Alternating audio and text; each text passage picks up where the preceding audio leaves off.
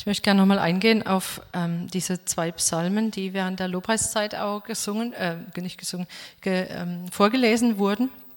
Und auch die Stelle aus der Offenbarung, wo, ja, wo so dieser, dieser Fokus drauf liegt, dass es da ähm, Feinde gibt, aber dass diese Feinde nicht triumphieren werden und dass die Gottlosen nicht irgendwie zu ihrem Recht kommen, dass, sondern dass am Ende Gott triumphiert und dass Gott es nicht zulässt, dass die Feinde über den Gottesfürchtigen triumphieren, sondern dass Gott es ist, der, ja, der sich erhebt und der, der die, die Gottesfürchtigen auch zu ihrem Recht führt und der seine Pläne durchbringt. Gebt Gott Macht, seine Hoheit ist über Israel und seine Macht in den Wolken. Furchtbar bist du Gott aus deinen Heiligtümern her.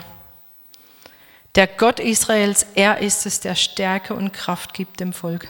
Ja, und das, das sehen wir immer wieder, das war auch in Psalm 9 auch dieses Thema, das ist mir so aufgefallen, wie, ja, wie Gott es nicht zulässt, dass das, was sich gegen ihn erhebt, dass das durchkommt. Am Ende nicht. Manchmal vielleicht so zeitweise, aber am Ende nicht, weil Gott wirklich da durchführt und weil seine Größe und seine ja, Gewalt und seine, seine Herrlichkeit durchbricht und mit den Gottesfürchtigen ähm, mit ihnen zum, zum Ende kommt und dass es eben nicht so dabei bleibt. Und das passt eigentlich ganz gut so auch zu dem, was ich ähm, so empfangen habe, auch für die Gemeinde. Ich habe ähm, vor Weihnachten schon, eineinhalb Wochen vor Weihnachten, ähm, habe ich wie so ein, wie so ein ähm, Satz gehört oder einen Aufruf, der mir so in meiner Gebetszeit so ganz präsent war.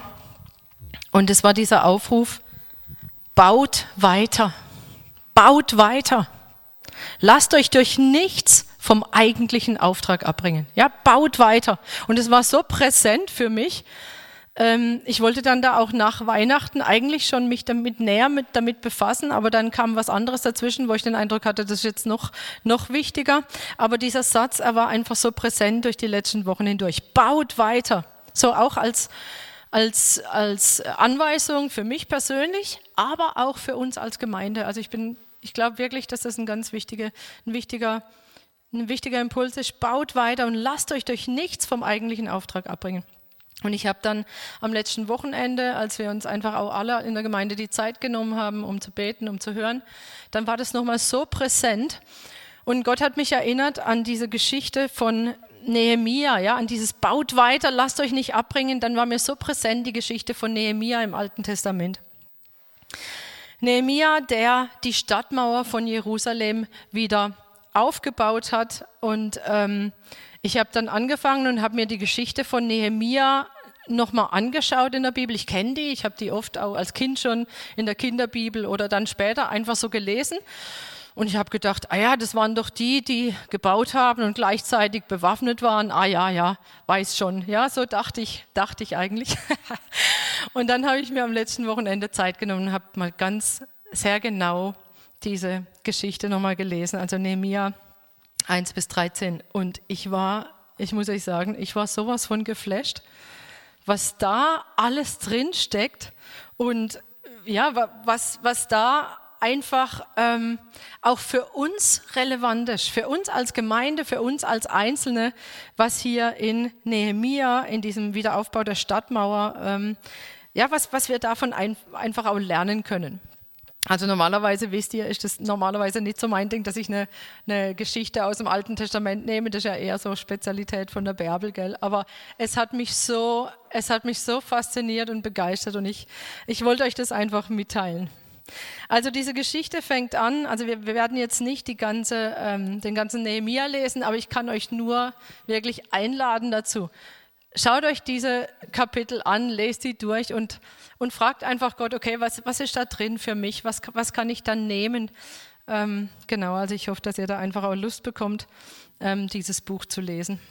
Also der Nehemia, der Nehemia, der war, gehörte zu den Juden, die im Exil waren die weggeführt wurden. Wir haben da schon einiges gehört. Ähm, als wir über die Könige gesprochen haben, hat Bärbel auch schon öfter erklärt, wie das damals war im Exil.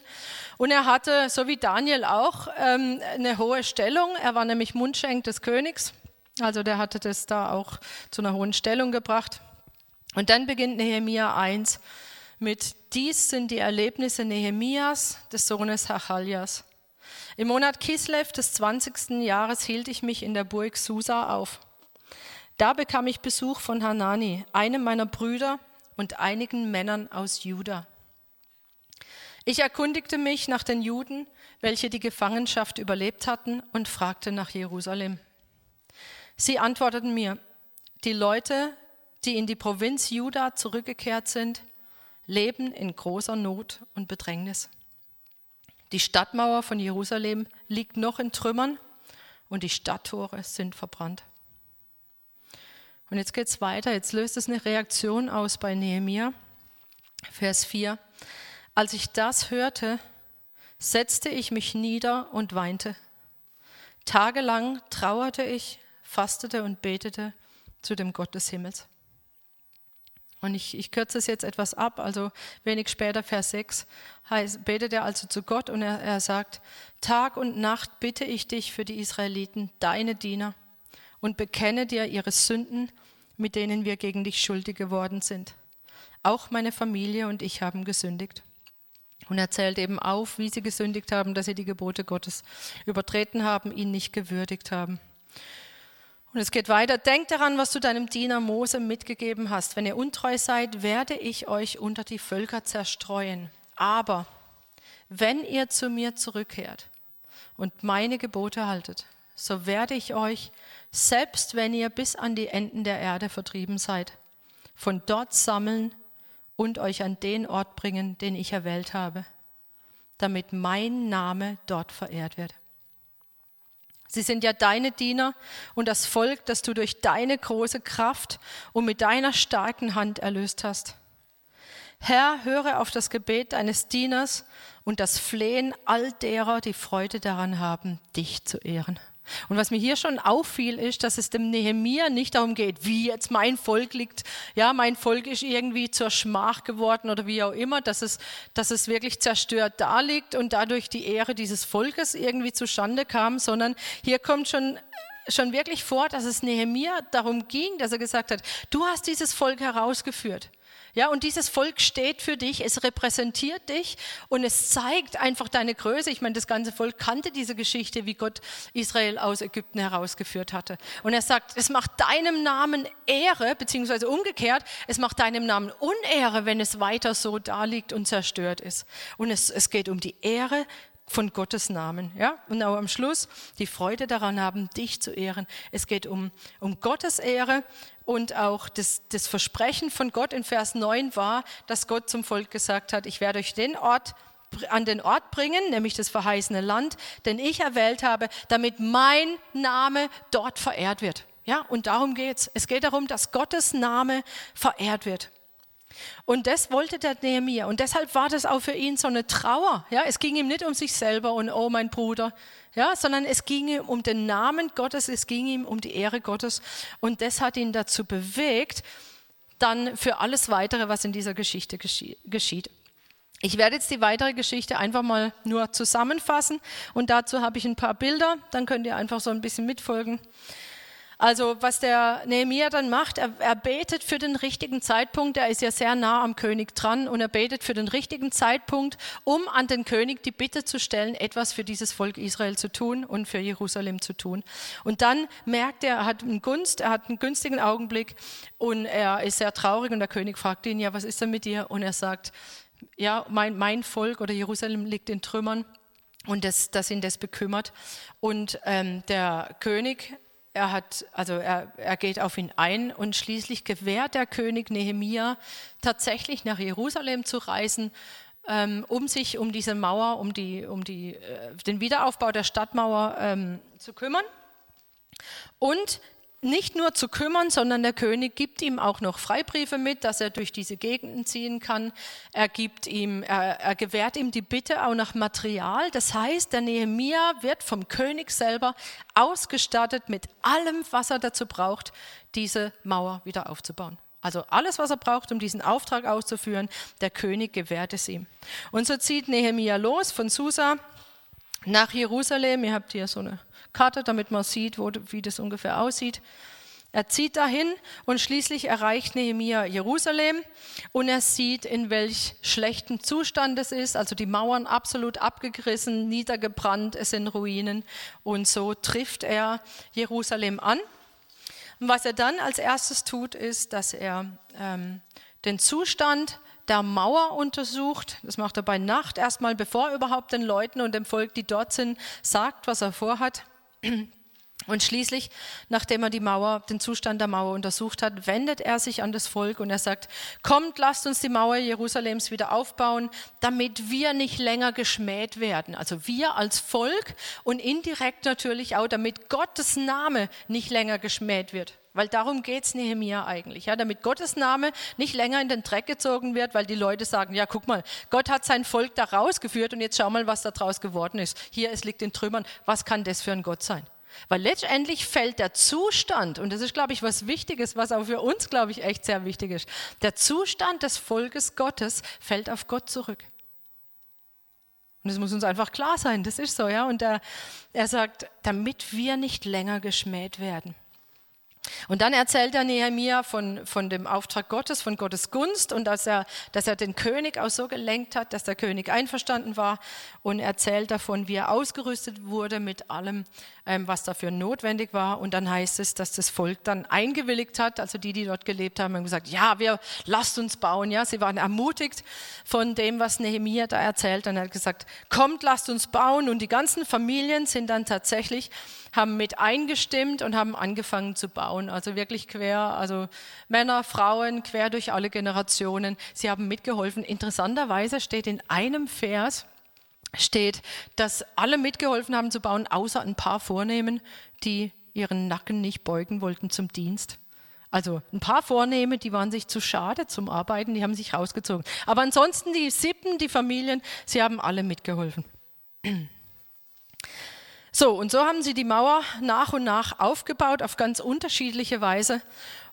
Aber von Anfang an war es so, dass die Feinde, die ringsum waren, die hatten überhaupt kein Interesse daran, dass die Mauer aufgebaut wird, weil sie hatten auch Angst, dass dieses Volk stark wird und sie wollten eigentlich, dass alles so bleibt, wie es ist. Und sie haben von Anfang an dieses Vorhaben von Nehemia torpediert. Ja, und sie haben immer wieder Angriffe gestartet, auf ganz unterschiedliche Weise, Anschläge oder was auch immer. Sie haben versucht, diesen Mauerbau zu stoppen.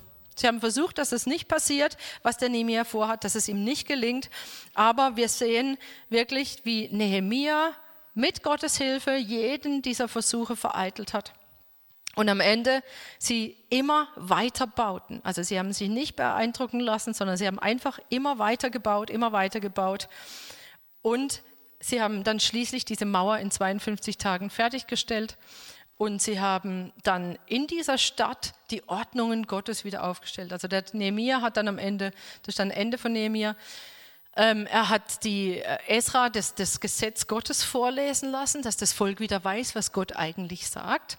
Und sie haben dann beschlossen, ja, das wollen wir auch tun. Und er hat Ordnungen wieder aufgerichtet. Er hat interessanterweise als eines der ersten Dinge den Lobpreis wieder eingesetzt. Er hat die Diener zum Lobpreis wieder eingesetzt. Sie haben ähm, die Ordnungen Gottes beachtet und haben dann auch aufgeräumt, wo aufzuräumen war, wo einfach Sünde auch im Volk war. Und sie sind so in die Ordnung Gottes zurückgekehrt. Also eine sehr, ja, eine sehr wichtige und interessante Geschichte. Nehemiah, wenn ihr könnt, lest selber durch. Es ist sehr spannend. Ähm, jetzt könnte man bei, mir ging es dann so am letzten Wochenende, als ich das gelesen habe, dass sie mir wirklich tausend Lichter aufgegangen. Ähm, es ist jetzt nicht so, dass ich denke, dass man einfach jede jede ähm, Geschichte aus dem Alten Testament nehmen kann und genau, was bedeutet es jetzt für uns jetzt, ja, also irgendwie, dass es interpretiert werden muss. Und trotzdem wissen wir, dass die Geschichten vom Volk Israel von früher aufgeschrieben sind, damit wir lernen. Und wir können viel lernen. Und was ich jetzt machen möchte, man könnte sehr viel über Nehemiah sagen. Man könnte darüber reden, wie er strategisch ja die Mauer baut. Und wir würden sehr viele Parallelen zur neutestamentlichen Gemeinde erkennen, also wie die bauen, Seite an Seite, jeder ein Stück, quer durch die Generationen, ja, quer, also Männer, Frauen, Seite an Seite, der eine mehr, der andere weniger, ja, Thema Einfachstecker, Mehrfachstecker, ja, also ganz unterschiedlich. Wir sehen da so viele Dinge drin, aber das ähm, ja, da könnte, könnte man sehr, sehr viel dazu sagen. Und wenn ihr das lest, ich glaube, euch wird sehr, sehr viel auffallen dabei. Auch, dass Gott ausstattet mit allem, was man braucht, wenn er einen Auftrag kriegt. Ja? Also da stecken ganz viele Dinge drin. Aber ich möchte heute den Fokus legen auf diesen Angriff der Feinde, die versuchen, den Bau der Mauer zu stoppen. Einfach deshalb, weil, weil so dieser Satz bei mir so prominent war, dieses baut weiter und lasst euch durch nichts abhalten. Und ich habe deshalb jetzt für heute einfach mal den Fokus darauf gelegt, dass wir uns genau, genau das anschauen, wie werden die, wie wird das Volk angegriffen bei Nehemia und wie reagiert Nehemia, beziehungsweise was macht Gott? Und Leute, das liest sich wie ein Krimi. Ehrlich, das geht hin und her. Angriff, Abwehr, Angriff, Abwehr, Angriff, Abwehr. Und es ist so spannend. Ja, ich habe das vorhin jetzt einfach nur so zusammengefasst. Aber wir werden uns das wirklich sehr genau, jeden dieser einzelnen Angriffe ähm, anschauen. Und vielleicht wahrscheinlich, während wir uns das anschauen, wie das tatsächlich bei Nehemia war, könnt ihr ja für euch schon einfach Parallelen ziehen und euch überlegen, was heißt es. Und vielleicht fällt dem einen oder anderen von euch ja auch noch was auf, was ich was ich hier ähm, auch nicht drin habe, dann dürft ihr das nachher auch gerne noch zufügen. Also, der Nehemiah, der kommt in die Stadt. Und jetzt können wir mal zum nächsten gehen. Ich habe jetzt nicht jedes auf eine einzelne Folie gemacht, aber ähm, wir gehen einfach eins nach dem anderen durch. Also Nehemiah kommt in die Stadt und möchte, also möchte die ähm, aufbauen. Und Sanballat und Tobia, das sind so die größten Feinde, die drumherum sind, ja, die wollen, also sind Leiter aus der, aus der Umgebung und die wollen das nicht. Ja. Also es heißt in Nehemiah 2, Vers 10, sie hatten großen Verdruss, dass ein Mensch gekommen war, um das Wohl der Söhne Israels zu suchen. Also denen hat es überhaupt nicht gepasst, dass der jetzt kommt und das aufbauen will. Also das ist das Erste, was wir lesen. Dann das Zweite heißt es, Sanballat, Tobia und jetzt kommt noch ein Araber, also der Geshem dazu, sie verspotten und verachten sie. Also sie fangen an tatsächlich Nehemia zu verspotten und die Juden zu verspotten, wie, ihr wollt die Mauer aufbauen, haha, ja, das ist ja und so weiter. Ja, also sie fangen an zu spotten. Und jetzt sehen wir schon eine erste Reaktion von Nehemia, denn der antwortet ihnen, er geht gar nicht auf den Spott ein, sondern sagt einfach nur, der Gott des Himmels, er lässt es uns gelingen. Und wir, seine Knechte, wollen uns aufmachen und bauen. Und ich finde es so spannend, dass der Nehemia also gar nicht auf den Spott eingeht, was sie tatsächlich sagen, sondern er sagt einfach nur, Gott hat einen Auftrag gegeben und deswegen lässt Gott auch gelingen. Und deshalb wollen wir seine Knechte aufmachen und bauen. Auch dass er sagt, seine Knechte. Also sprich, Gott gibt einen Auftrag und wir erledigen Gottes Auftrag. Und egal wie er spottet, das interessiert uns nicht. Wir kümmern uns um den Auftrag. Wir sind Knechte des Königs, wir sind Knechte Gottes. Wir kümmern uns um seinen Auftrag. Er hat gesagt, wir sollen uns aufmachen und bauen, also machen wir uns auf und bauen. Ganz klarer Fokus. Geht gar nicht auf die ein, sondern ganz klarer Fokus. Wir haben einen Auftrag und der Herr lässt gelingen. Dann fangen sie an zu bauen. Jetzt werden natürlich die Feinde, Sanballat, Tobia, die werden richtig zornig und es das heißt, sie ärgern sich sehr über den Mauerbau. Und jetzt spotten sie nicht nur generell, was die da machen, sondern sie sagen ganz, ganz gezielt irgendwelche Dinge über sie. Also sie, sie ähm, verleumden sie, beziehungsweise sie sagen, ihr seid, ihr habt ja überhaupt keine Macht, das zu tun, ihr seid ohnmächtig. Oder ähm, sie spotten über die Unfähigkeit. Er sagt, zum Beispiel der Tobias sagt, ja, wenn ihr jetzt die Mauer baut, ja, da, pff, ja, was soll das dann? Das wird eh, eh nichts, weil da kommt ein Fuchs und springt dran hoch und dann fällt die um. Also so, ja, beleidigt er die. Sehr interessant, ja. So, was macht Nehemia? Interessanterweise, Nehemia wendet sich überhaupt nicht an die Feinde, reagiert nicht darauf, sondern er betet zu Gott. Und er sagt, höre unser Gott, wie wir zum Gespött geworden sind. Und wenig später, denn sie haben in den Bauenden dich zum Zorn gereizt. Also hier passiert eigentlich was ganz Interessantes, dass der Nehemiah nicht sagt, boah, die haben uns beleidigt, ja, sondern er sagt, hey Gott, das ist dein Auftrag, du hast gesagt, wir sollen bauen, die haben dich beleidigt. Ja, wenn sie sowas sagen, dann haben sie dich beleidigt. Und ihr seht wieder, wie vorher bei der, bei der Ehre und bei der Schmach, Nehemia weiß, wenn der König einen Auftrag gibt, dann ist es seine Agenda, um die es geht. Ja, es geht um seine Ehre bei dieser ganzen Sache und nicht um die Ehre des Volkes. Genauso geht es beim Spott nicht um den Spott des Volkes oder über das Volk, sondern eigentlich Spott über Gott. Das heißt, der Nehemiah, der kann ganz klar unterscheiden und weiß ganz genau, das, was sich gegen ihn richtet, richtet sich gegen Gott. Und dann, nachdem er das gebetet hat, heißt es, wir aber bauten die Mauer weiter auf, sodass die ganze Mauer bis zur Hälfte geschlossen werden konnte. Und das Volk war mit ganzem Herzen bei der Arbeit.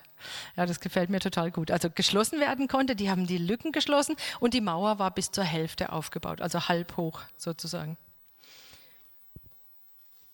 Dann geht es weiter, der Krimi geht weiter. Als die Feinde hören, dass die Lücken geschlossen werden konnten, werden sie jetzt sehr zornig. Ja? Das heißt, sie werden jetzt noch wütender.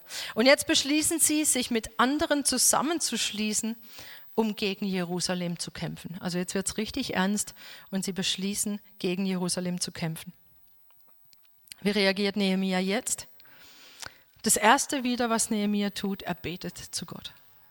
Ja, er betet zu Gott. Und dann aber kriegt er wohl eine Anweisung von Gott, ja, in diesem Gebet. Weil was er danach tut, ist, er stellt eine Wache gegen sie auf, Tag und Nacht zum Schutz vor ihnen.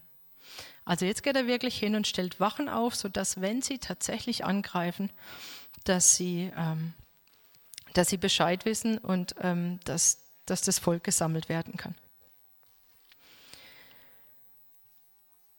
Der nächste Plan, es geht weiter, ja. Die Bedränger sehen, okay, das sind Wachen, jetzt, jetzt haben sie einen anderen Plan, jetzt probieren sie was anderes. Es heißt in Nehemiah 4, Vers 5, dass die Bedränger planen, sich einzuschleichen.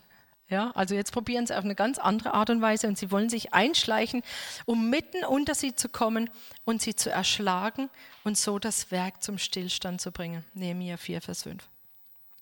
Doch was ist mit Nehemiah?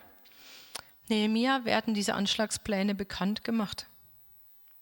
Und ähm, es heißt sogar zehnmal, also es wird ihn oder von zehn Seiten oder zehnmal, also er wird sowas von, von Gott auch geschützt und von Gott selber unterwiesen, dass Gott dafür sorgt, nicht nur einmal, sondern mehrfach dafür sorgt, dass Nehemia absolut Bescheid weiß, was, was die Feinde planen und deshalb stellt er dort, wo die Mauer noch niedrig ist, das Volk zum Kampf auf.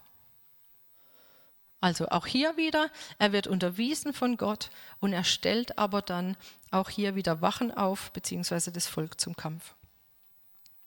Und jetzt passiert was ganz Interessantes. Also die, es heißt immer wieder, ja, ihr müsst wachsam sein und bereit sein zum Kampf. Und plötzlich kommt nicht der Angriff von außen, sondern jetzt kommt ein Angriff von innen. Nämlich es heißt, irgendwie wurde das Volk kraftlos und irgendwie auch mutlos, weil sie haben plötzlich gesagt, oh, es ist noch so viel Schutt da, wir, wir schaffen das ja gar nicht. Ja, wir schaffen das. Das heißt, sie haben, sie haben irgendwie Angst bekommen. Ja, sie haben gesehen, oh, es ist noch so viel zu tun. Hier sind Feinde, die wollen gegen uns kämpfen. Oh, und dann kam Mutlosigkeit ja von ihnen, ohne dass sie überhaupt angegriffen haben. Aber schon allein die Tatsache, sie könnten angreifen und wir haben noch so viel zu tun, hat bei ihnen so, so, eine, so eine Mutlosigkeit ausgelöst und auch Furcht. Ja, und sie sagen, von allen Orten sind sie gegen uns. Ja, und sie merken plötzlich, alle sind gegen uns. Oh, da kommt so viel Widerstand und sie werden dadurch eingeschüchtert. Und jetzt sagt der Nehemiah, wendet sich an sie und sagt, fürchtet euch nicht vor ihnen. Und jetzt sagt er nichts irgendwie über die Feinde, weil die haben ja eh nur, keine Ahnung, nicht so viele Waffen und so viele sind es gar nicht. Also er versucht gar nicht irgendwie zu relativieren, wer diese Feinde sind, aber er sagt was anderen, äh, was anderes. Er sagt, fürchtet euch nicht vor ihnen, an den Herrn denkt, den Großen und Furchtbaren. Oh, das gefällt mir so. Hey Leute, wenn wir das uns zwar, wenn wir diesen Vers nehmen, ja, fürchtet euch nicht vor ihnen, an den Herrn denkt, den Großen und Furchtbaren. Also im Prinzip, egal wie der Feind ist, egal wie er brüllt, egal wie groß er ist und furchtbar, Gott, wenn ihr an Gott denkt, dann wisst ihr, dass der noch viel, viel gewaltiger ist als alles, was uns jemals äh, begegnen könnte. Und ich finde es so cool. An den Herrn denkt, den Großen und Furchtbaren. Und ich, ich wünsche mir echt, dass das für uns so auch zur Gewohnheit wird, ja, dass wenn jemand sagt, oh und das und das, dass wir sagen, an den Herrn denkt, den Großen und Furchtbaren. So, und als die Feinde jetzt hören, dass ihr Plan äh, bekannt geworden war und Gott ihn zunichte gemacht hatte, lassen sie ab und das Volk kehrt zur Mauer zurück. Also sie, sie merken, okay, die Feinde sind abgezogen, wir können jetzt an die Mauer zurückkehren. Und interessant ist jetzt, dass Nehemia nicht wie vorher zur Mauer zurückkehrt, aber er baut weiter. Also er baut weiter, er lässt sich nicht einschüchtern, aber er baut anders weiter. Und jetzt gibt es da ganz konkrete Anweisungen in Nehemia 4. Nämlich, die eine Hälfte der jungen Männer ist am Werk beschäftigt, die andere Hälfte hält sich mit Waffen bereit. Also was Nehemiah jetzt macht, ist, obwohl er gebetet hat, obwohl er weiß, dass Gott sorgt, offensichtlich kriegt er Anweisungen. Die eine Hälfte baut, die andere Hälfte hält sich bereit mit Waffen, falls ein Angriff kommt. Dann heißt es, die Lastträger, sie arbeiten mit der einen Hand am Werk, während die andere die Waffe hält. Also stelle ich mir schwierig vor, so zu arbeiten, ja, wenn ich mir das so für mich so ganz praktisch vorstelle. Aber so hat er es gemacht. Das heißt, die waren jederzeit bereit, aber sie haben sich nicht durch den Kampf abhalten lassen, sondern sie, haben, sie waren zum Kampf bereit, aber haben weitergebaut. Sie haben weitergebaut. Sie haben ihren eigentlichen Auftrag, nämlich die Mauer zu bauen, weiter ausgeführt. Und von den Bauleuten heißt es, jeder hat sein Schwert um seine Hüften gegürtet. Also auch jederzeit bereit und absolut bewaffnet. Und dann noch zusätzlich machen sie aus, dass dort, wo ein Angriff geschieht, dass diejenigen an der Stelle, wo der Angriff geschieht, dass die ins Horn blasen und sich dann das ganze Volk dort sammelt, um gegen den Feind zu bestehen. Und dann aber sagt Nehemiah noch ganz klar dazu, unser Gott wird für uns kämpfen. Unser Gott wird für uns kämpfen. Und am Ende heißt es noch, und weder ich noch meine Brüder, wir zogen unsere Kleider nicht aus. Und jeder hatte seine Waffe zu seiner Rechten. Das heißt, die waren niemals unbewaffnet, egal wo sie hingegangen sind.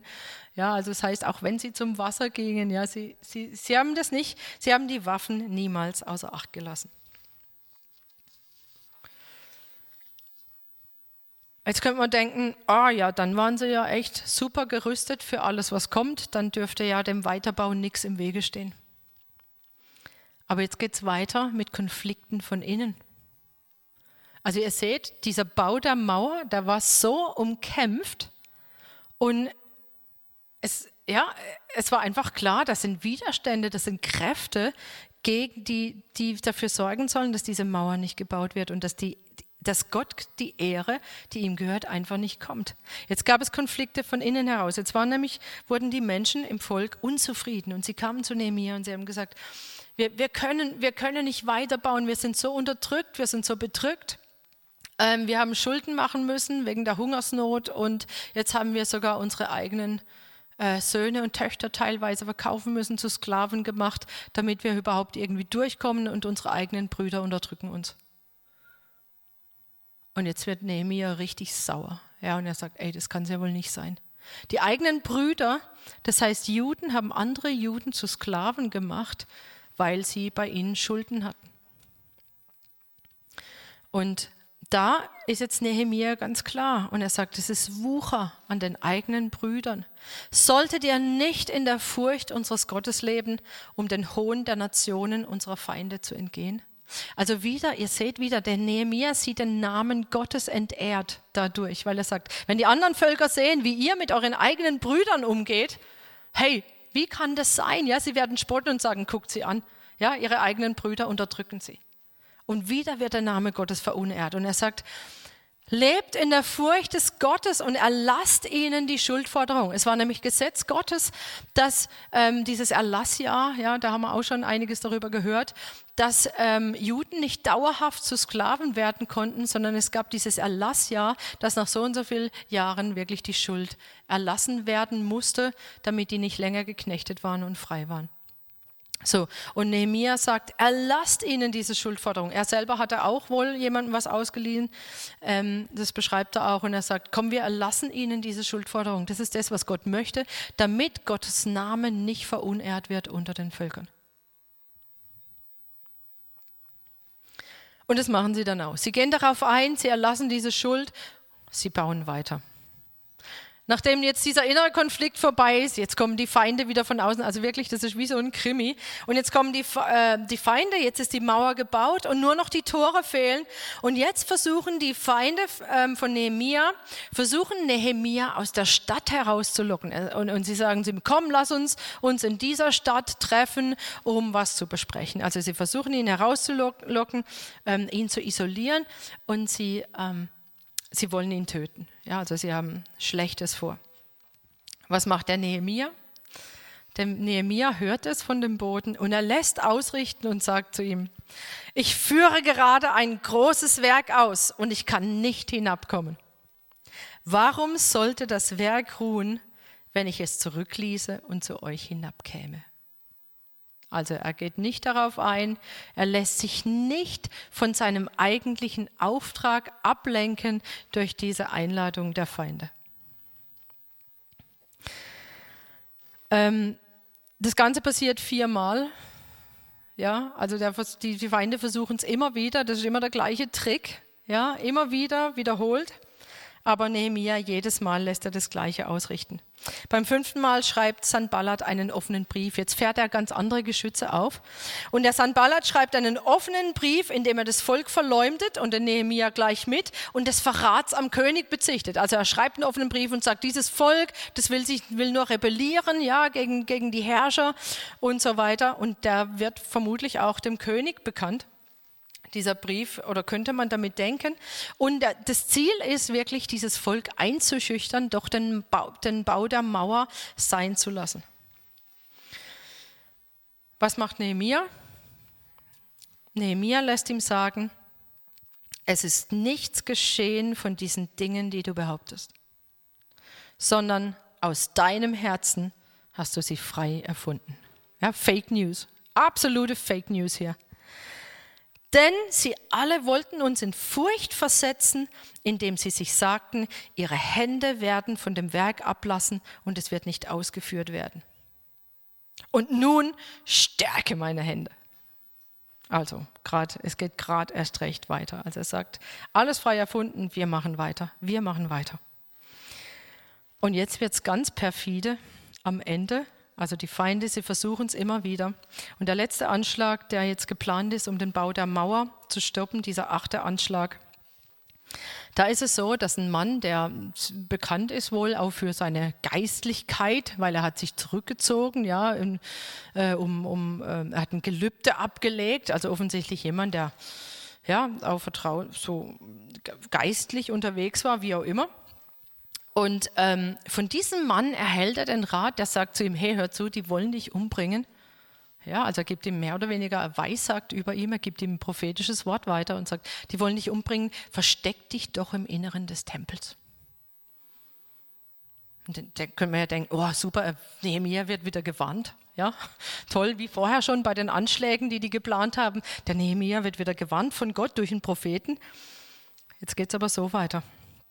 Nehemiah sagt, ein Mann wie ich sollte davonlaufen? Und wer von meinesgleichen könnte in den Tempel hineingehen und am Leben bleiben? Ich gehe nicht hinein. Ja, Nehemiah weiß, das Innere vom Tempel, das ist nur für den hohen Priester bestimmt. Er kann da nicht, normalerweise muss jeder sterben, der da hineingeht. Er kann nicht einfach in die, in die Gegenwart Gottes gehen. Das war damals verboten. Und das war der Rat dieses Propheten. Und er sagt, ich soll da hineingehen? Nein. Ja, ich werde nicht hineingehen. Und dann kommt was Interessantes. Und ich merkte, in dem Moment dämmert es ihm, Moment mal, kann das sein, dass Gott einen Rat gibt und gegen sich, sich selber widerspricht? Dass ich etwas tun müsste, um Gebote Gottes zu übertreten, wenn ich ihm gehorche? Und ich merkte, nein, nicht Gott hatte ihn gesandt, sondern er redete die Prophezeiung über mich, weil Tobia und Sanballat ihn angeheuert hatten, dass ich aus Furcht zu handeln und mich versündigen sollte. So hätten sie einen Anlass zur üblen Nachrede gehabt. Also ihr seht, da wiederholen sich Dinge. Und der Nehemia, ja, er, er ist so mit Gott verbunden. Er, er weiß, was Gott möchte. Er, ist, er, er, er führt den Auftrag Gottes aus und ist fokussiert auf das, was Gott, ja, was Gott sagt. Und dann heißt es, und er merkt es. Nach 52 Tagen, ich habe schon gesagt, wird die Mauer fertiggestellt und dann am Schluss heißt es, und es geschah, als alle unsere Feinde es hörten, da fürchteten sich alle Nationen, die rings um uns her waren, und unsere Feinde sanken sehr in ihren Augen. Und sie erkannten, dass dieses Werk von unserem Gott aus geschehen war. Also Gott steckt da dahinter, es geht um seine Ehre, er ist der Auftraggeber und deshalb gelingt dieses Werk auch und es kommt Furcht in die Nationen, weil sie sehen, oh, Gott ist wirklich Gott. Ja, und unsere Feinde sanken sehr in ihren Augen. Das heißt, die haben dann gesagt, okay, Sanballat, Tobia, die sind nicht wirklich so stark, wie sie machen. Gott ist noch viel stärker. So, ich habe es vorhin schon gesagt, wir können nicht einfach so eine Geschichte nehmen und sagen, ja, das alles ist geschrieben und wir müssen es uns jetzt interpretieren, das ist für uns, damit wir wissen. So ist es nicht ganz.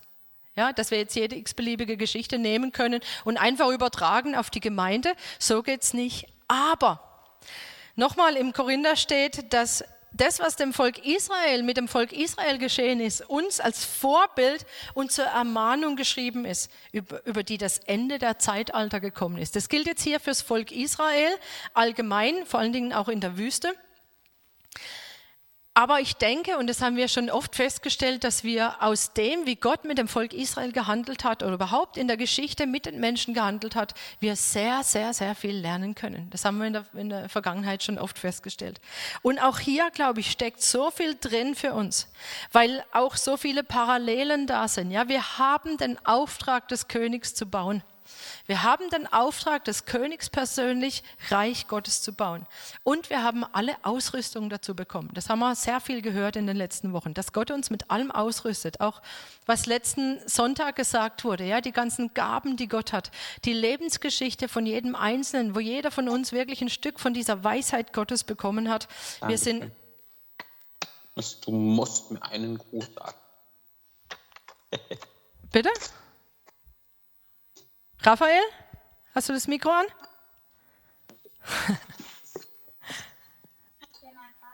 Okay. So, also es ist geschrieben, wir haben die Ausrüstung dazu für alles, was wir brauchen. Das steht im Neuen Testament. Und ähm, und deshalb haben wir da auch wirklich viele Ähnlichkeiten. Und was immer noch wirklich das Gleiche ist, der Feind versucht mit den gleichen Strategien Gottes Werk zu stoppen. Der versucht, dass wir, dass wir aufhören, diesen Auftrag auszuführen. Unser erster Auftrag ist natürlich wirklich Gott zu ehren, zu seiner Ehre zu leben, persönlich, als Jünger, als Nachfolger von ihm. Es geht um seine Ehre, nicht um unsere. Und genauso aber andere zu Jüngern zu machen. Das ist unser Kernauftrag. Reich Gottes bauen heißt, wir wachsen zu Jesus hin, persönlich. Wir wachsen in der Gemeinschaft zu Jesus hin. Wir ergänzen uns. Wir tragen zusammen, jeder ein Stück. Aber nicht nur, damit wir jetzt immer nur noch näher kommen, sondern damit noch viel mehr zu Jesus kommen. Also, dass auch wirklich Menschen zu Jüngern gemacht werden, die Jesus nachfolgen und so das Reich Gottes wächst. Das ist unser Kernauftrag. Und der Feind versucht immer noch mit den gleichen Strategien Gottes Werk zu stoppen. Und am letzten Samstag, dann war das für mich so krass, weil ich ich habe so diese ganzen Angriffe gesehen, die gegen Nehemia vorgebracht wurden und ich habe wirklich in jedem konnte ich erkennen und habe gedacht, boah, das ist ja krass, der Feind macht es ja immer noch genauso. Ja, das ist ja ganz genauso und euch sind bestimmt vorher schon viele Gedanken auch gekommen, ja, wie er das macht. Und ich will einfach nur mal ganz kurz durchgehen tatsächlich, ähm, wie, wie ist es, wenn man das auf heute überträgt? Weil ich glaube, dass das für uns als Gemeinde auch sehr, sehr wichtig ist. Und nochmal im Hinterkopf, baut weiter, lasst euch nicht vom eigentlichen Auftrag abbringen. So, das Ganze beginnt mit Menschen wie jetzt Nehemia, die erschüttert sind über einen Mangel. Ja, über einen Mangel in der Gemeinde, die erschüttert sind darüber, dass Gottes Name verunehrt wird, weil Gemeinde gar nicht so ist, ähm, wie sie eigentlich sein sollte oder wie sie im Neuen Testament beschrieben wird. Ja? Weil der Zustand des Volkes Gottes nicht so ist, wie er eigentlich sein sollte, ähm, weil wir erschüttert sind darüber, dass Menschen verloren sind. Ja? Mit solchen Leuten fängt es an, ja? die, die nicht einfach nur eine religiöse äh, Masche abziehen oder, oder eine Show abziehen oder irgendwie religiös sind, sondern es geht ums Herz. Bei Nehemiah fängt es mit dem Herz an, bei uns auch. Ist es uns nicht egal, dass Menschen verloren gehen? Dann bauen wir Reich Gottes. Es ist uns nicht egal, dass der Name Gottes in den Dreck gezogen wird, weil Gemeinde sich teilweise überhaupt nicht mehr von der Welt unterscheidet. Und die sagen, ja, guckt sie mal an, die Christen. Die sind ja auch genauso, ja. Die haben auch alle Dreck am Stecken.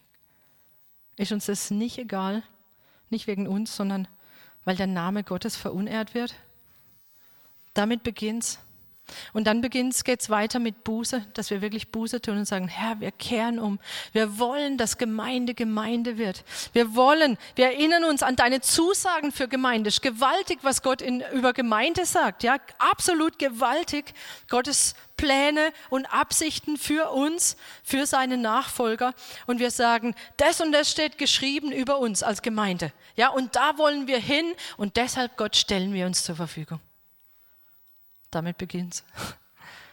Damit beginnt's, ja. Und bist du so ein Nehemiah heute, der sagt, okay, ja, es ist mir nicht egal. Und ich stelle mich zur Verfügung, weil ich will, dass Gottes Name wieder Ehre bekommt. Und wenn du so einer bist, dann können wir wirklich viel von ihm lernen, weil dann verspreche ich dir, und das hat er auch schon viele Male, wenn du anfängst, dich zur Verfügung zu stellen und sagst, das möchtest du, dann beginnen Angriffe. Ja, dann beginnt, dann wirst du interessant für den Feind und er wird versuchen, dich mit aller Macht auch davon abzuhalten oder dich zumindest zu stören. Und deshalb glaube ich, können wir ganz viel von den Reaktionen von Nehemia lernen. Also, Erstens, so wie bei Nehemiah, der Feind will zerstören, töten, großer Verdruss, dass Jesus kam zum einen, natürlich um das Wohl der Menschen zu suchen und mit Jesus aber auch sein Leib, ja, dem Feind passt es überhaupt nicht, dass wir diesen Auftrag von Wiederherstellung, von Befreiung, dass wir Menschen helfen, frei zu werden, wirklich von diesen Bindungen, die der Feind über ihm ausspricht, ähm, ja, das passt ihm überhaupt nicht und er will uns davon abhalten. Das Zweite, der Feind verspottet uns, ja, er verachtet uns. Wir, wir merken es immer wieder, wie wir für unseren Glauben, wenn wir dafür aufstehen, für das Reich Gottes, wie wir verspottet und verachtet werden. Ja, das passt jeglicher humanistischer Einstellung überhaupt nicht in den Kram.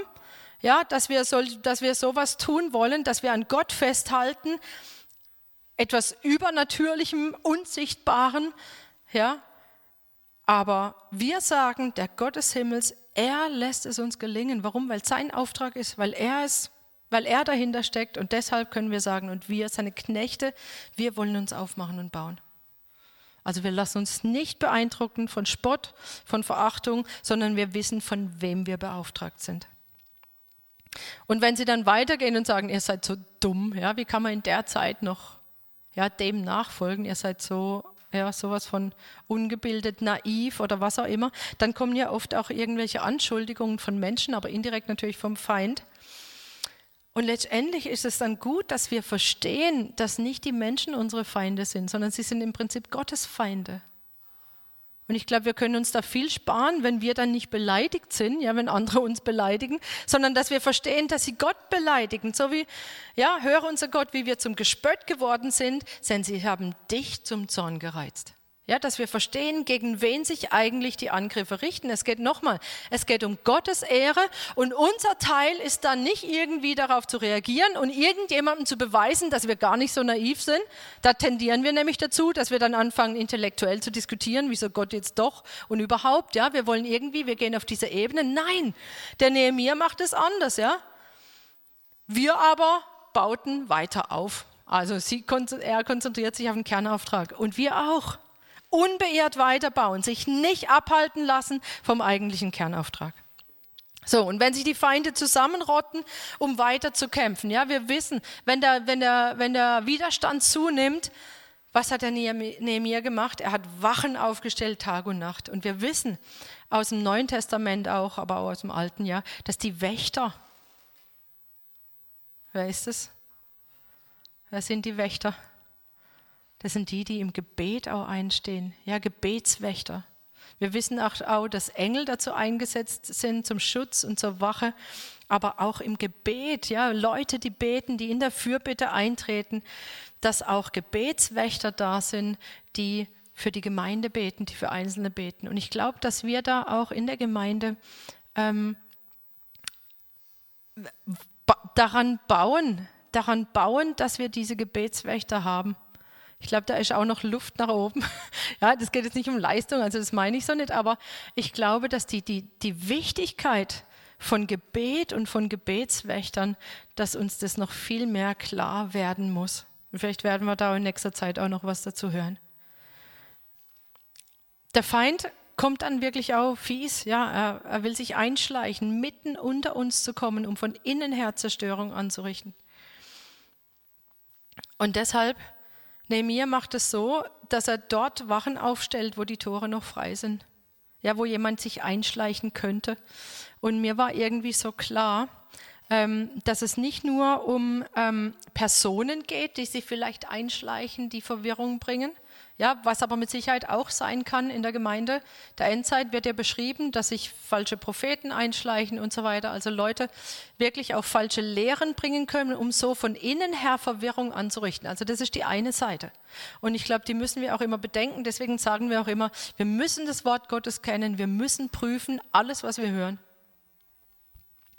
Das andere ist aber auch, dass da, wo ja, wenn wir, jetzt, wenn wir jetzt denken, dass das von innen kommt, auch da, wo wir offene Türen dem Feind gegeben haben, wo Eintrittstore noch offen sind, dass wir die schließen. Und diese Eintrittstore, das können Dinge von früher sein, ja, die wir erlebt haben in unserem Leben, die dem Feind, wo noch Bindungen da sind, die dem Feind erlauben, in mir selber einfach noch Zerstörung anzurichten und dadurch natürlich auch mich, aber auch Gemeinde zu schwächen. Und auch da geht es darum, und ich glaube, das ist auch eine Sache, die wir auch in diesem Jahr angehen wollen, da wo noch Dinge von früher da sind, die uns zurückhalten, dem eigentlichen Auftrag nachzugehen, dass wir die in Angriff nehmen und diese Tore schließen. Das ist, glaube ich, ein ganz wichtiger Punkt. Da, wo auch bei Einzelnen von uns wirklich Dinge sind, wo wir sagen, lass uns dieses Jahr nehmen und lass uns diese Dinge in Ordnung bringen. Lass uns frei werden, lass uns wiederhergestellt werden. Gott möchte das. Auch diese, diese Kraftlosigkeit, Mutlosigkeit von ihnen, es ist so viel Arbeit da. Ich weiß nicht, es sind so viel Verlorene. Ja, man kann, man kann mutlos werden. Es ist noch so viel, es ist so viel zu tun. Wo soll ich anfangen? Oder? Das ist doch manchmal so überwältigend. Ja, dass man gar nicht weiß, wo, wo, wo fängt man denn an? Und dieses von allen Orten sind sie gegen uns, ja, oder was auch immer. Ja, wir kriegen es gerade mit in der Presse und so, wie viel Widerstand, wenn Leute sich wirklich am Wort Gottes orientieren, wie viel Widerstand da jetzt schon entgegenbläst oder natürlich in Ländern, in denen sie ganz harte Verfolgung erleben. Ich meine, die erleben das schon sehr, sehr lange. Ja? Und dass wir dann wirklich das lernen, ich habe es vorhin schon gesagt, fürchtet euch nicht vor ihnen, an den Herrn denkt, den Großen und Furchtbaren. Dass dieses, und das, das immer wieder bei diesem Hinschauen zu Jesus, an diesen Herrn denkt, den Großen und Furchtbaren.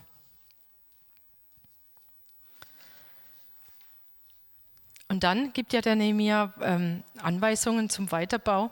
Und ich fand das einfach sehr, sehr interessant, weil ich mir überlegt habe, okay, was heißt das? Ja, also die eine Hälfte am Werk, die andere Hälfte hält sich mit Waffen bereit. Die einen sind äh, bewaffnet mit einer Hand am Werk, mit der anderen an der Waffe. Die anderen sind einfach nur bewaffnet, bauen aber mit beiden Händen. Ähm, ich fand es sehr, sehr spannend. Und auch dieses, ähm, da wo das Horn geblasen wird, da kommen alle in Einheit zusammen, um dann zu kämpfen. Und ich habe gedacht, hey, das ist doch genau so. Ja, das ist doch bei uns genauso. Ähm, wir bauen weiter. Grundsätzlich, die Mauer wird weitergebaut hier, ja, durch diese Maßnahmen. Gott wird für uns kämpfen, das hat der Nehemiah schon gesagt. Gott bringt sein Werk durch, ja, der, der sorgt dafür, dass das Reich Gottes wächst. Aber er gibt gleichzeitig trotzdem Anweisungen, dass wir zum Kampf bereit sind. Und es sind tatsächlich einige, die für den Kampf abgestellt sind. Also es gibt offensichtlich Gebetskämpfer oder Kämpfer, die tatsächlich sich um geistlichen Kampf kümmern, um den anderen den Rücken frei zu halten, damit die am Reich Gottes weiterbauen können offensichtlich. Also hier können wir Teile auch wirklich so Strategien erkennen. Die anderen, die bauen gleichzeitig und kämpfen, ja, die machen das gleichzeitig, aber sie bauen weiter. Also sie gehen dem eigentlichen Auftrag nach und kämpfen, wenn es notwendig ist, da wo gekämpft werden muss. Dann gibt es welche, die bauen einfach, ja, und die überlassen den Kämpfern das Kämpfen. Sie sind zwar bewaffnet, aber sie überlassen denen das. Und wenn es ganz hart kommt und ein Riesenfeind, dann stehen sie alle zusammen in Einheit und kämpfen. Hey, wir können das so übertragen auf das, wie wir Gemeinde leben auch. Ähm, auch, dass man jederzeit bewaffnet ist. Natürlich kommt uns allen Epheser 6 Waffenrüstung. Ja, wir kämpfen nicht gegen Fleisch und Blut. Wir sind bewaffnet. Wir sind alle Zeit angetan mit diesen Waffen, die aber nicht menschlich sind, sondern geistlich. Ja, mit dem Heil und mit dem, was wir wissen. Brustpanzer der Gerechtigkeit. Ihr kennt es. Ähm, auch mit dem Schwert. Ja? Aber die, die das Schwert jederzeit parat haben, ich fand das so cool, sein Schwert um seine Hüften gegürtet, jederzeit bereit, es zu ziehen, nämlich das Wort Gottes. Und der eigentliche Auftrag der Bau, der wird nicht wegen des Kampfes aufgegeben. Das hat mich so beeindruckt und wo ich gedacht habe, das brauchen wir. Egal wie der Kampf aussieht, wir lassen den eigentlichen Auftrag nicht aus den Augen, dass wir Reich Gottes bauen, Menschen zu Jüngern machen, dass wir wachsen zu Jesus hin. Und ähm, selbst wenn wir kämpfen, ver verlieren wir diesen Auftrag nicht aus den Augen. Auch dieser Konflikt von, hin, von innen heraus. Ich habe gedacht, ah, das ist so krass oft, wenn keine Kämpfe von außen kommen, dann kommen sie ja von innen. Wir erleben das doch in unserem Leben, oder? Wir erleben das doch immer wieder, dass, ja, wenn von außen nichts kommt, dann irgendwas ist komisch. Und hier heißt es die Weigerung, Schulden zu erlassen. Ähm, bei Schulden erlassen, ich glaube, da fällt jedem von uns auch der Schalksknecht ein, ja, im Neuen Testament. Wie, wie knechten wir denn unsere Brüder, so wie sie das damals gemacht haben? Vielleicht nicht finanziell, vielleicht nicht durch äußere Dinge, aber wir knechten sie, indem wir sie nicht loslassen, indem wir ihnen nicht vergeben, indem keine Liebe ist unter den Brüdern. Und wir haben da letzten Sonntag einen sehr starken Fokus darauf gehabt, was es heißt, dass die Liebe Gottes in unsere Herzen ausgegossen ist und dass, dass sie die Gemeinde an der Liebe untereinander erkennen, die Menschen, damit der Name Gottes nicht verunehrt wird. Wenn wir untereinander keine Liebe haben und uns untereinander nicht vergeben, dann wird der Name Gottes verunehrt. Da, schau sie mal an. Gott hat ihnen vergeben und die, die sind bitter, gereizt, was auch immer. Ich glaube, dass wir sehr, sehr da wirklich auch nochmal zu dem Aufräumen von vorhin auch hier drum geht, zu vergeben, erlassen wir ihnen doch diese Schuldforderung und nicht nur den Brüdern, nicht nur den eigenen Brüdern gegenüber, sondern erlassen wir doch Menschen diese Schuldforderung da, wo sich jemand, jemand uns Unrecht getan hat. Lass uns das ein Jahr sein, wo wir, wo wir schauen, ist da jemand gegenüber noch Groll da? Ist da von früher her noch irgendwas, was mich abhält, in aller Freiheit diesem Bau am Reich Gottes nachzugehen? Dann erlass ihnen doch diese Schuldforderung. Mach es zum, zu diesem Erlassjahr dieses Jahr. Lass dieses Jahr ein Erlassjahr sein, in dem du denen, denen du noch, nicht vergeben hast, in dem du ihnen vergibst und sie freigibst. Eines der größeren Angriffe, die wir auch erleben, ist, dass wir abgelenkt werden sollen, ja, herausgenommen werden sollen, abgelenkt vom eigentlichen Werk, so wie Nehemiah, der aus der Stadt gehen sollte. Oder dass wir isoliert werden, dass wir aus der Gemeinschaft isoliert werden. Einige von uns haben in den letzten Monaten das so erlebt, dass sie irgendwie auf Rückzug waren und, und irgendwie von der Gemeinschaft raus. Und es ist gefährlich. Es ist gefährlich, aus der Gemeinschaft rauszugehen. Und dass wir dann stattdessen sagen, wir setzen Prioritäten und sagen, wir führen gerade ein großes Werk aus, wir können nicht kommen. Ja? Der Feind versucht uns abzulenken, alles Mögliche einzudringen und wir sagen, nö, wir haben was Wichtigeres zu tun, ja, wir wollen das nicht. Und ihr könnt alle eure eigenen Ablenkungen aufzählen, ja, ihr kennt die. Lasst euch nicht ablenken, ihr habt ein großes Werk auszuführen. Warum sollte das Werk ruhen? Warum sollte das Werk ruhen, wenn doch der König selber das, das, ähm, das aufträgt? Wenn wir verleumdet werden, dann kommt dieser Verleumdungsbrief, ja? Und ich habe gedacht, ja, entweder wenn wir von Menschen verleumdet werden, aber meistens ist es doch so, dass wir vom Feind verleumdet werden und dass der irgendwelche uns Dinge sagt über uns, die überhaupt nicht stimmen. Wenn uns der Feind mit seinen Lügen vom Werk abhält, ja, indem er sagt, du kannst es eh nicht oder das ist eh und du bist eh so und so und so und so und das ist bestimmt so und so und der denkt bestimmt so und so und es hält uns davon ab. Wir, wir wissen doch, wie das funktioniert, oder? Und der Feind kommt und erzählt uns irgendwie was, dass wir dann wirklich wie Nehemiah total gechillt antworten können und sagen, alles frei erfunden. Ja, halt die Klappe. Ja, es ist alles frei erfunden. Ich werde gar nicht erst darauf eingehen. Es ist nur, weil du mich in Furcht versetzen willst und mich vom Werk abhalten möchtest damit ich da nicht weitermache. Und nun stärke meine Hände, gerade erst recht. Ja, dass wir einfach lernen mit diesen, mit diesen Angriffen, auch gerade durch Lügen und Verleumdung, dass wir lernen, wirklich dagegen zu stehen, das Wort Gottes zu nehmen und sagen, alles frei erfunden, weil Gott sagt das und das. Und dass wir da viel gelassener werden, weil wir wissen, hey, es ist frei erfunden. Wir sind gelassen und berufen uns auf die Wahrheit, nämlich Gottes Wort. Und wenn wir getäuscht werden, womöglich auch noch geistlich getäuscht werden durch irgendwelche Leute, die, die, äh, von denen wir meinen, dass sie prophetisch hineinsprechen, aber uns zu etwas bringen, was, was überhaupt nicht Gottes Willen entspricht, ähm, dass wir zum Beispiel uns zurückziehen oder aus Angst aufhören, ähm, Gottes Wort zu predigen. Oder ich, ich, ich beziehe es jetzt auch mal ganz konkret auf Gemeindesituationen. Wir können nicht mehr alles so machen, wie wir es gewohnt sind, dass wir dann uns irgendwie zurückziehen und sagen, na ja, es geht halt nicht, ja, und uns tatsächlich abhalten lassen vom Bau, oder ob wir sagen, wir werden einfach schauen, wie wir trotz allem weiterbauen können. Wir lassen uns nicht abhalten. Ja, wir, wir werden nicht in Furcht versetzt, weil darum ging es ja bei dieser Täuschung. Wir lassen uns nicht in Angst versetzen, sondern wir bleiben mit Priorität an dem, was Gott uns aufgetragen hat. Und wir handeln nicht gegen Gottes Wort, und wir brauchen Unterscheidung, so wie bei Nehemiah hieß, ich merkte, ja, wir brauchen Unterscheidung. Was möchte Gott tun? Wo beugen wir uns? Wo gehen wir weiter? Wir brauchen unbedingt diese ähm, Unterscheidung. Und dann heißt es, da fürchteten sich alle Nationen und unsere Feinde sanken sehr in ihren Augen, weil es ein Werk von Gott ist. Und die Menschen werden es sehen, dass Gemeinde und Reich Gottes, es ist ein Werk von Gott ist, wenn wir lernen, mit diesen Dingen umzugehen, wenn wir weitergehen, wenn wir wie Nehemiah wirklich den, den Fokus darauf haben, baut weiter, baut weiter. Wir haben den Auftrag von Gott, dem König selber, zu bauen. Reich Gottes, Gemeinde, was auch immer jeder einzelne von uns für einen Auftrag hat. Und wir werden von ihm mit allem ausgerüstet, auch als Gemeinde, indem wir uns ergänzen, indem wir zusammentragen. Und ich, ich war so ermutigt nach dem letzten Sonntag, ja, wie Gott einfach zusammenfügt und wir wir Schwerpunkte auch in die Gemeinde hineinlegt. Und das wollen wir und das brauchen wir. Wir werden ausgerüstet mit allem, was wir brauchen. Aber für uns muss klar sein, der Feind versucht wie eh und je zu stoppen. Ja, wenn wir jetzt vorwärts gehen wollen. Und am letzten Sonntag habe ich das ganz klar gespürt, ja, wie viele wirklich, ja, auch so eine freudige Erwartung haben und vorwärts gehen wollen. Und dann rechnen wir damit auch, dass der Feind auf, auf diese Art und Weise, wie wir jetzt gesehen haben, oder auch auf andere oder wie auch immer, dass er anfängt zu stören und dagegen zu gehen.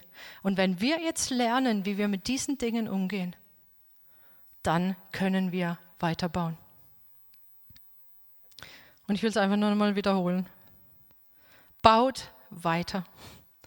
Baut weiter, lasst euch durch nichts vom eigentlichen Auftrag abbringen, auch nicht vom Kampf. Baut weiter.